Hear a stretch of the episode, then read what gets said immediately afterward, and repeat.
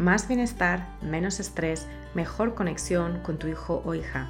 Esto es Cuando tu hijo es diferente, un podcast para madres y padres de hijos con diferencias del neurodesarrollo como autismo, TDA y otras. Yo soy Magui Moreno, profesora certificada de mindfulness, coach, autora del libro Cuando tu hijo es diferente y madre de un hijo neurodivergente. Aquí encontrarás herramientas, estrategias y consejos prácticos para disfrutar de tu vida y tu maternidad y para apoyar a tu hijo o hija en su desarrollo. Este no es un episodio que tenía previsto. Este tema no estaba en mi lista de ideas a cubrir en este podcast, o por lo menos no en, las próximas semanas ni meses, pero se ha dado la circunstancia de que he tenido una pérdida en mi entorno familiar y estamos en proceso de duelo. Duelo por el fallecimiento del abuelo de mi hijo, de mi padre. Muchos y muchas me habéis pedido que os comparta lo que he aprendido en este trayecto, que aún es corto. Parte de lo que voy a compartir aquí está basado en nuestra experiencia. Parte es teórico y es lo que yo he recogido de hablar con la psicóloga del colegio de mi hijo eh, y de lo que se considera buenas prácticas con respecto a la comunicación que tenemos con nuestros hijos neurodivergentes en torno al tema de la muerte de seres queridos. Porque como madres y padres de hijos con perfiles, perfiles específicos, a menudo hablamos de duelo en el contexto de la pérdida de expectativas, de nuestras expectativas en nuestra propia maternidad y paternidad. Y sobre esto tienes un episodio completo de los del principio, el episodio 14. Así que te animo a que lo escuches. Pero ¿qué pasa cuando hay una pérdida física, real, de un ser querido? ¿Qué hacemos con nuestro duelo cuando además tenemos todas esas responsabilidades de cuidar a niños o a jóvenes con necesidades o desafíos adicionales? ¿Dónde nos metemos la tristeza cuando no siempre podemos compartirla en un ritmo diario ya de por sí estresante y a menudo frenético? ¿Qué les decimos a nuestros hijos? ¿Algo? ¿Nada? ¿A nuestros hijos neurodivergentes? ¿Lo entenderán? ¿Cómo pasan ellos su propio duelo por esa persona que se ha ido? ¿Cómo les va a afectar a su propio comportamiento? Pero ya sabes que a mí me gusta ir por partes. Y aquí, como en todo, hay dos. La tuya, la del adulto, y la de tu hijo o hija, tenga la edad que tenga. Porque aunque es la misma persona la que ha fallecido, seguramente cumplía roles diferentes para cada uno de vosotros y además porque tú tienes unas responsabilidades como madre, padre o cuidador que tu hijo o hija no tiene. Entonces, empecemos por nosotros mismos. Lo primero es que te des permiso para pasar por tu duelo, el tuyo. El duelo es el dolor alargado en el tiempo que sentimos por la pérdida de una persona querida. En realidad el duelo es amor, es lo que nos queda cuando la otra persona se ha ido un honrar su memoria que es, de hecho, un tener presente lo mucho que les hemos querido y apreciado. El duelo se manifiesta de muchas maneras para cada persona.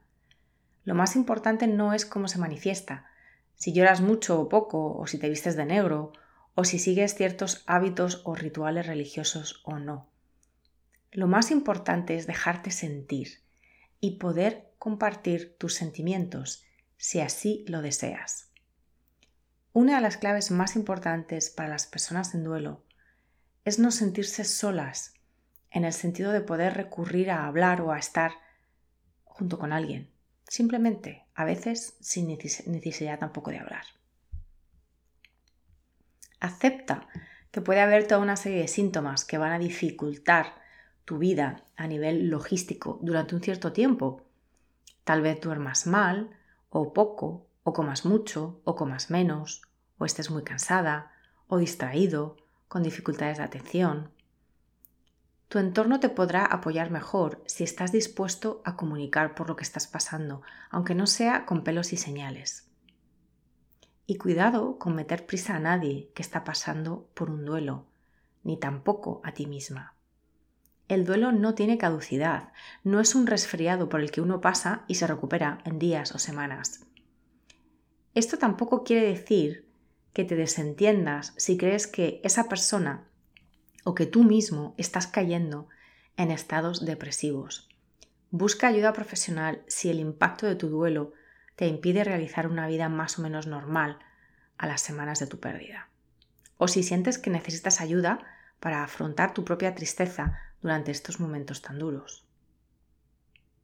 Déjame que te diga lo que me ha ayudado a mí en estos últimos meses y semanas. Tener un diálogo amable conmigo misma. No exigirme. Mostrar mis emociones con personas seguras o a solas. Hablar con mi marido y con mi hijo. Acompañar a los demás con sus emociones. A mis hermanos. No meter prisa a nadie. Dormir más. Leer mucho esta en concreto ha sido mi forma de entretenimiento y de distracción. Me he puesto a leer todos los libros de Harry Potter. Pero puede ser también ver la televisión. Dejarme querer y recibir con gratitud las muestras de cariño que me están llegando y que me siguen llegando. Disfrutar de las pequeñas cosas en el día a día. Hacer menos. Ir a lo esencial. Que el mundo no se acaba por postear menos en redes o por tener la casa un poquito menos limpia. Pedir ayuda. Y mira que a mí me cuesta. Poner un pie y luego otro. Las dificultades de la vida no niegan el hecho de que se vive momento a momento. Como puedes apreciar, la mayoría de estas claves tienen que ver con cuidarte, no exigirte, ser amable contigo misma y con relacionarte con los demás, dejarte querer y cuidar, comunicarte abiertamente, conectar y compartir con tus seres queridos. Yo diría que para nosotros, padres y cuidadores, que además tenemos dificultades añadidas en nuestra crianza, esto es aún más fundamental. Vale, pero si yo estoy hecha polvo y mi hijo neurodivergente no parece darse cuenta o sigue necesitando los apoyos y la atención de siempre y yo no doy abasto, ¿qué hago? Pues básicamente conseguir ayuda, turnarse con otros seres queridos, con tu pareja, descansar durante los momentos en los que tu hijo no está contigo, colegio, terapias. Porque la trampa es que creemos que tenemos que hacer todas esas cosas que aún no hemos hecho en esos momentos que no están a nuestro cargo nuestros hijos. Y de hecho lo que necesitas es cuidarte. Tal vez sea echándote una siesta o viendo una película o tal vez sea adelantando temas logísticos, logísticos de la casa, temas prácticos de la casa como la compra o la cocina, porque a lo mejor así te vas a sentir más útil y menos inútil, menos perdida. Eso solo lo sabes tú, pero mi invitación desde aquí, que te vuelvo a recalcar, es que te escuches y que seas amable contigo mismo, contigo misma. Si la casa está hecha un desastre durante unas semanas o meses, no pasa nada. Si pedís más comidas de fuera, comidas preparadas, no pasa nada. Si los niños tienen acceso a la tele más de lo normal. No pasa nada. Esto es temporal, sobre todo en la primera intensidad del, momento, del, principio de un duelo. Recuerda, menos, más fácil, más descanso y más conexión. Ahora bien, pasemos a la segunda parte de esta situación. ¿Cómo ayudamos a nuestros hijos con su duelo? Lo primero es que si tu hijo o hija neurodivergente no parece darse cuenta o no tiene mucha claridad sobre si entiende que ese ser querido se ha ido para siempre, lo que te sugiero es que le enseñes fotos, que veas vídeos, que hables de esa persona. Esto es independientemente de que tu hijo hable o no hable, de que se comunique contigo activamente sobre este tema o no. Que sepa que hablar de esa persona está bien, que esa persona es querida en el seno de tu familia, aunque ya no se le vea más por ahí. La comunicación visual puede ser especialmente útil en el caso de que tu hijo sea autista. La gran clave de todo esto, como de muchos otros temas, es dejar que tu hijo te guíe a ti. No solo con sus preguntas u observaciones, si las hace, sino también con sus comportamientos. Presta especial atención a cambios de comportamientos o aparentes regresiones, por ejemplo, volver a necesitar pañales o a tener accidentes del baño o necesitar dormir contigo de nuevo. En base a mi experiencia y a lo que he leído al respecto, una buena práctica es comunicar al entorno docente o terapéutico que ha habido una pérdida en la familia. Es decir, comunicar a todas esas personas que trabajan con tu hijo a diario o cada semana, para que ellos, los maestros, los terapeutas, puedan entender y estar atentos también a cualquier cambio en el niño o niña. Muchos de estos cambios pueden no ser como te los esperas. Tristeza, bajón anímico, sino justo al contrario, conductas desafiantes u oposicionistas, necesidad elevada de control, baja tolerancia a los cambios, aunque sean nimios o por cosas ya superadas previamente, colapsos sensoriales, etc. Entiende que esta necesidad de control esconde un miedo detrás, que es un miedo que todos tenemos, seamos adultos o niños, neurotípicos o neurodivergentes. Y es el miedo al último misterio de la vida, la muerte y el hecho de que es irreversible. Para las personas neurodivergentes puede aparecer una necesidad aún mayor de control en el entorno o de baja tolerancia a los cambios, precisamente por este miedo y por esta ansiedad. Los niños, sobre todo cuando son pequeños, también pueden asociar la pérdida de alguien, sobre todo si es alguien muy cercano y que ha pasado tiempo con esa persona, ¿no? con el que ha habido mucho roce. Pueden asociar esa muerte al propio comportamiento del, niño. Este tipo de pensamientos irracionales de la culpa la tengo yo de que la abuela se haya muerto porque no me porté bien o porque hice esto, ¿no? Esto también puede aparecer en nuestros hijos neurodivergentes, sean capaces de expresarlo o no. Por ello hay que estar muy pendiente de cualquier cambio en nuestros hijos y eso nos exige presencia. Algo que es verdad que se nos puede dificultar si nosotros mismos estamos pasando por un duelo intenso. Si tu hijo habla, mi mayor recomendación es que hables tú sobre tus propias emociones y sobre lo que sientes al respecto, como invitación a que tu hijo o hija haga lo mismo.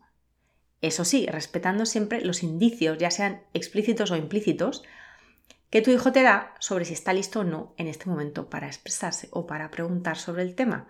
Porque no se trata de forzar, se trata de invitar, se trata de crear las condiciones para que ellos se expresen.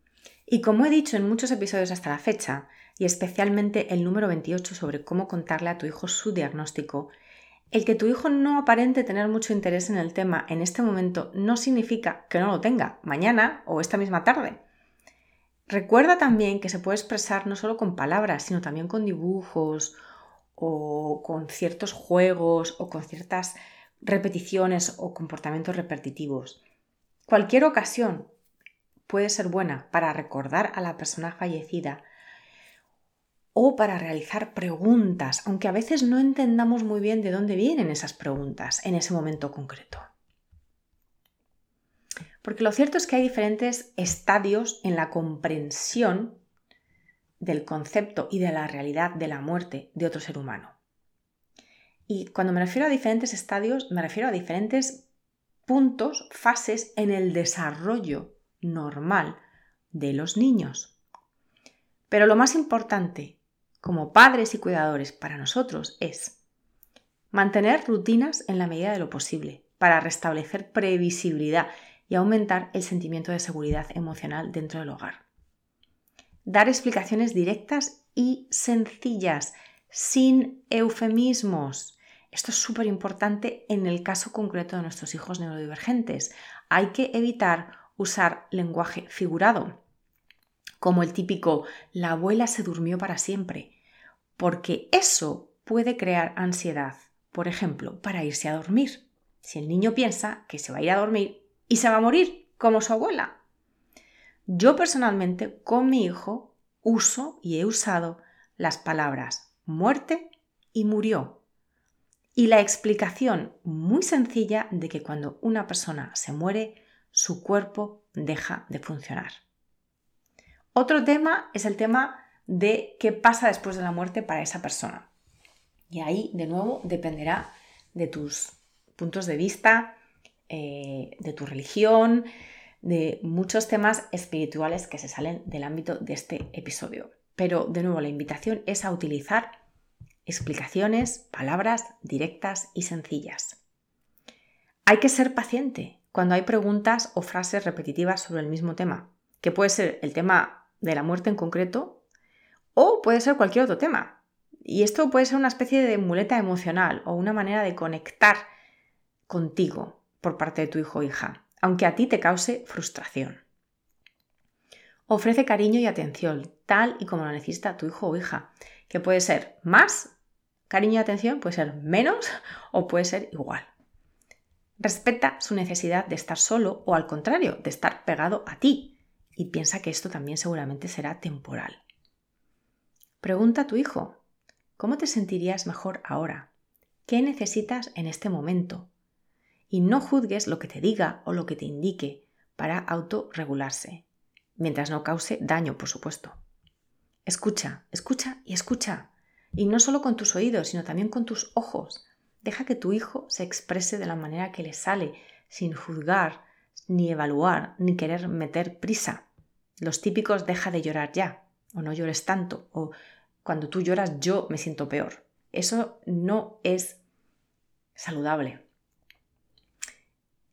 Y esto de que escuchemos nos exige a veces un gran esfuerzo propio, claro que sí, porque la propia expresión emocional de nuestros hijos nos puede incomodar a nosotros o puede ser el gatillazo para nuestra propia tristeza o nuestro propio enfado con respecto a la situación, con respecto al fallecimiento. Si las expresiones de duelo o de ansiedad de tu hijo neurodivergente son agresivas, hay que redirigirlas hacia formas menos agresivas, menos violentas. Por ejemplo, a través del deporte o con un buen menú sensorial que se adecue a sus necesidades. En muchos casos se trata de darles una vía alternativa de expresión. No se trata de hacerles sentir culpables por expresarse o de limitar su expresión, al contrario. Y por supuesto, pide ayuda profesional si te preocupa el estado emocional o anímico de tu hijo o hija. Creo que, en conclusión, y volviendo al enfoque específico en torno a la neurodivergencia de nuestros hijos, es importante recalcar que, independientemente de que nuestros hijos hablen o no, nuestros hijos sienten, sienten las pérdidas, sienten la tristeza y el dolor de un fallecimiento de alguien querido. No caigamos en los estereotipos de decir o de pensar que porque alguien es autista no siente o no es capaz de expresar sus sentimientos. Nuestros hijos pueden tener mayores dificultades para entender el lenguaje figurativo y los eufemismos. También pueden no entender muchos de los rituales en torno a la muerte, a los funerales, a los velatorios. Lo mejor es explicar siempre y explicar independientemente de que ellos hablen o no, o de que sean más pequeños o más mayores. Explicar de manera factual y no asumir que entienden por qué se está haciendo esto o por qué se está haciendo lo otro. Y finalmente, nunca caer en culpar o en avergonzar a nadie, incluido tu hijo neurodivergente, por cómo afronta o si incluso siente duelo por esa persona fallecida. Cada cual siente lo que siente y no es amable ni cierto tachar a alguien de asocial o de poco sensible porque no demuestra sus sentimientos como lo harías tú o no tiene esos sentimientos como tú. Porque sobre la relación entre dos personas ajenas no cabe forzar los sentimientos propios. Para acabar, te recuerdo que los padres somos el espejo de nuestros hijos y nosotros somos sus modelos y sus maestros para vivir las emociones. Así que haz que este sea un proceso lo más natural y fluido posible.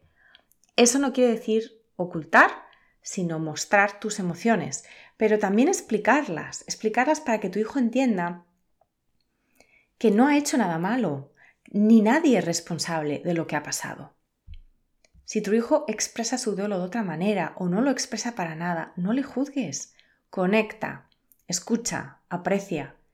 Y si tú necesitas apoyo emocional que tu hijo no es capaz o no está dispuesto a darte en estos momentos difíciles, búscalo en otra parte y suelta el resentimiento. Y esto se aplica por igual a otros miembros de la familia. Cada cual procesa las pérdidas a su manera y no hay ranking que valga sobre lo que es mejor y lo que debería de ser. Soltemos también los deberías en el duelo. Ya sabes lo que se dice, que la procesión va por dentro. No caigas en la trampa de evaluar a tu hijo neurodivergente sobre cómo expresa o no su duelo o si lo siente. Así que espero que este episodio te haya aportado valor, te haya aportado claves que puedas aplicar. Y de, nuevo te recuerdo que lo más importante siempre en momentos de gran dolor emocional es la conexión. Así que con esta clave última que resume todo lo que he dicho en este episodio me despido y como siempre te deseo presencia con tu hijo, con tu hija, presencia contigo mismo y una vida plena. Descarga tu kit de primera ayuda para padres y otros recursos gratuitos en magoymoreno.com. Para no perderte ningún episodio, suscríbete en tu plataforma de podcast favorita.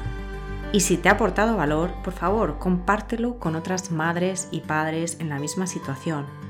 O deja un comentario o una reseña para aumentar la visibilidad de este programa y que llegue a más familias en busca de apoyo.